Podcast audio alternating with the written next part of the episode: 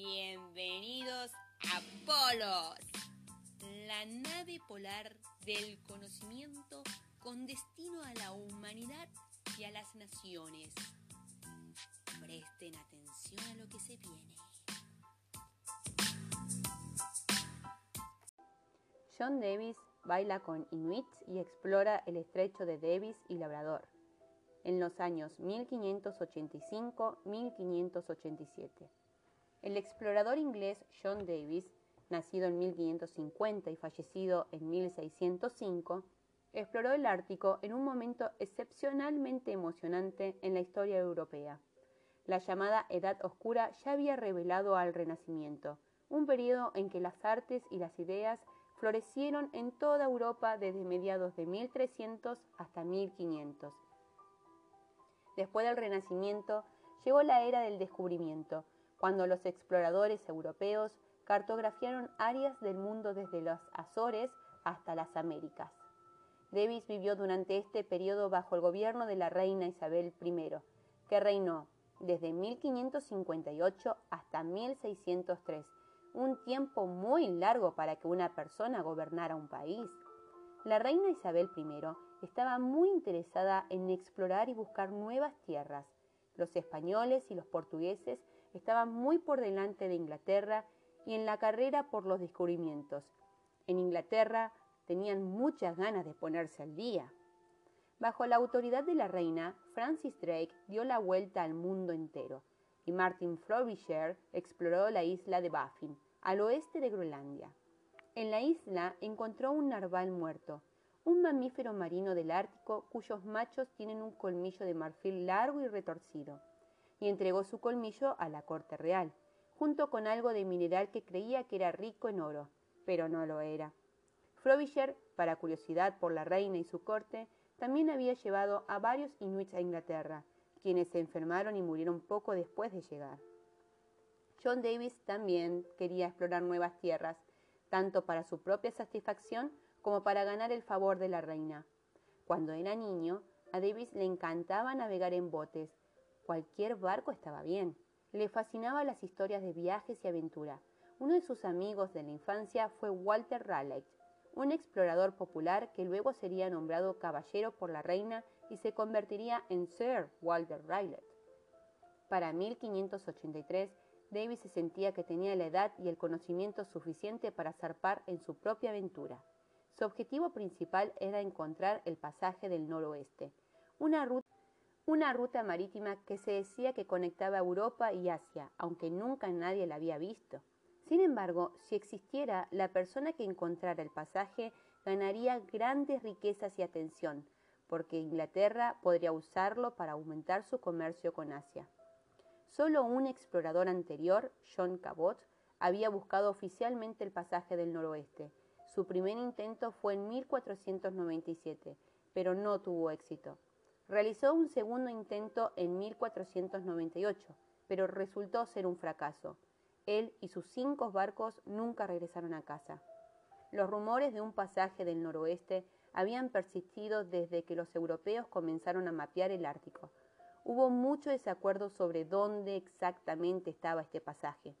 Los balleneros que pasaron gran parte de su tiempo en el agua pensaron que las extensiones más grandes de las aguas del Ártico podrían conducir al Océano Pacífico. En Inglaterra, la ruta considerada más probable era el noroeste, a través de lo que ahora es Canadá, pero algunos pensaron que el pasaje estaba en el noreste, sobre lo que ahora es Rusia.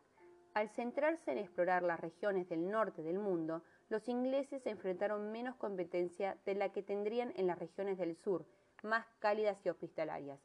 Los exploradores españoles y portugueses, por ejemplo, se dirigieron hacia el sur, hacia los extremos de África y Sudamérica, para llegar al oriente. Los franceses habían establecido un vigoroso comercio de pieles en áreas que ahora son parte del norte de los Estados Unidos y el sur de Canadá. Y cualquiera que cruzara la tierra del Medio Oriente hacia Asia tenía que pagar dinero a los comerciantes turcos, algo así como un soborno, porque se encontraban en el camino para pasar por sus tierras. Además de encontrar el esquivo pasaje del noroeste, John Davis tenía otros objetivos.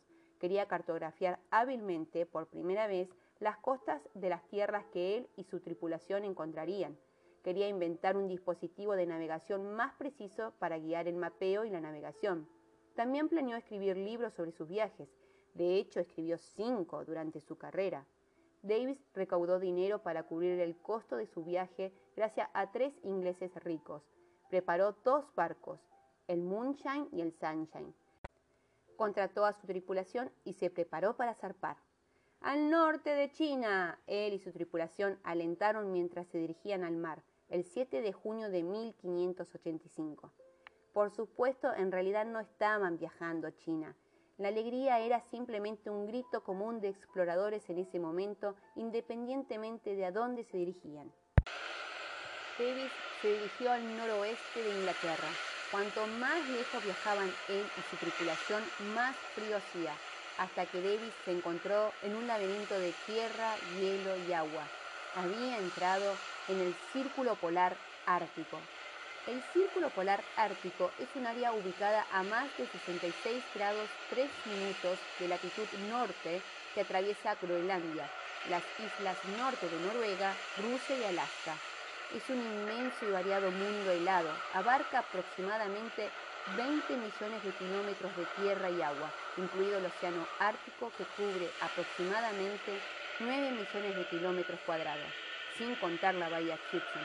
Al observar las aguas heladas que lo rodeaban a él y a su nerviosa tripulación, Davis agradeció en silencio a sus patrocinadores financieros por haberle permitido llevar una orquesta de cuatro miembros de viaje. Esto no es tan extraño como parece. Los viajes al Ártico eran extremadamente peligrosos y se sabía que los marineros se amotinaban y se rebelarían contra el capitán.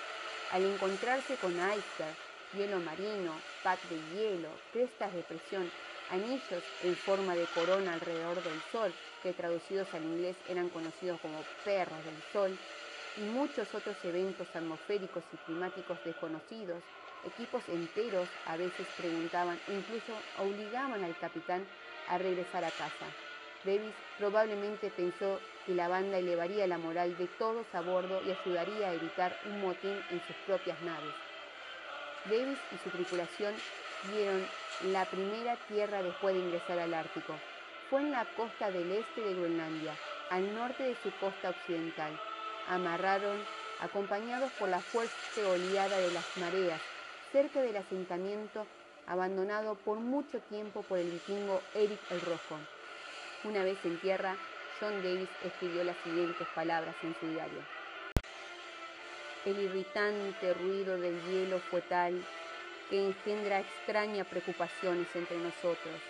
El lugar era inmenso y desprovisto de cualquier criatura sensible o vegetal. Lo llamé desolación. Davis y su tripulación estuvieron en tierra por un corto tiempo antes de ver a los inuits nativos, quienes habían lanzado sus kayaks a los exploradores ingleses. Al evaluar la situación, Davis le dijo en silencio a la orquesta que tocara y ordenó a sus hombres que bailaran. Los inuits se detuvieron asombrados.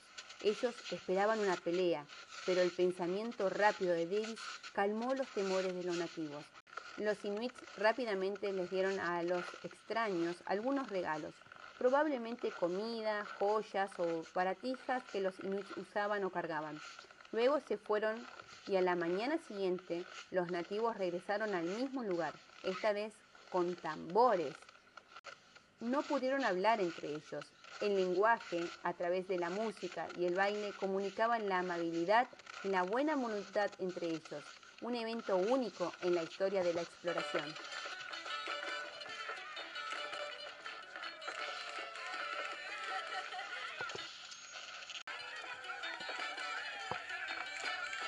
Los barcos de Davis continuaron su viaje y llegaron a la isla Baffin a través de un amplio canal de agua que se extendía al oeste de Groenlandia y la isla Baffin. Este canal fue nombrado más tarde el Estrecho de Davis, en honor a su expedición. Mientras la tripulación se dirigía al norte, hacia Bahía Baffin y Kuberlanson, un lugar lleno de ballenas en ese momento, Davis se mantuvo optimista acerca de encontrar el esquivo pasaje del noroeste, pero agosto había llegado. Y era hora de que el grupo terminara sus exploraciones y navegara de regreso a Inglaterra para evitar la llegada del invierno, que comienza muy temprano en el mundo polar. Los pequeños barcos de madera no podían durar todo el invierno en el Ártico. En 1586, Davis se aventuró nuevamente al mar en otro intento de encontrar el pasaje. Los benefactores le dieron aún más dinero para financiar este viaje que el que había tenido la primera vez. Y decidió tomar cuatro, no dos, cuatro barcos para el viaje. Dirigiéndose hacia el norte, Davis y su tripulación se detuvieron una vez más en la costa de Groenlandia, pero esta vez fueron recibidos por un grupo diferente de nativos, que no eran tan amigables como los que habían bailado. Algunos de ellos arrojaron piedras a los exploradores. También vieron inmensos icebergs, lo que asustó a la tripulación, pero la acumulación de hielo marino los aterrorizó más. Davis vio su intenso miedo y supo que pronto podrían entrar en pánico o rebelarse contra él. Dio el permiso de regresar a casa en uno de los barcos a aquellos que estaban demasiado aterrorizados para continuar. Así se mantuvo la paz y se evitó el motín. Una vez más, se acercaba el invierno y Davis se vio obligado a terminar su búsqueda del pasaje del noroeste y regresar a Inglaterra. En el camino de regreso exploró y cartografió a Labrador. Allí se encontró con nativos que eran muy hostiles. Mataron a dos de sus tripulantes e hirieron a tres más. Peor aún, mientras viajaban por Labrador, una tormenta feroz hundió una nave restante. Al fin y al cabo, Davis y su tripulación en los tres barcos restantes se sintieron aliviados de llegar a Inglaterra antes de que cayera sobre ellos una mayor calamidad, el invierno ártico.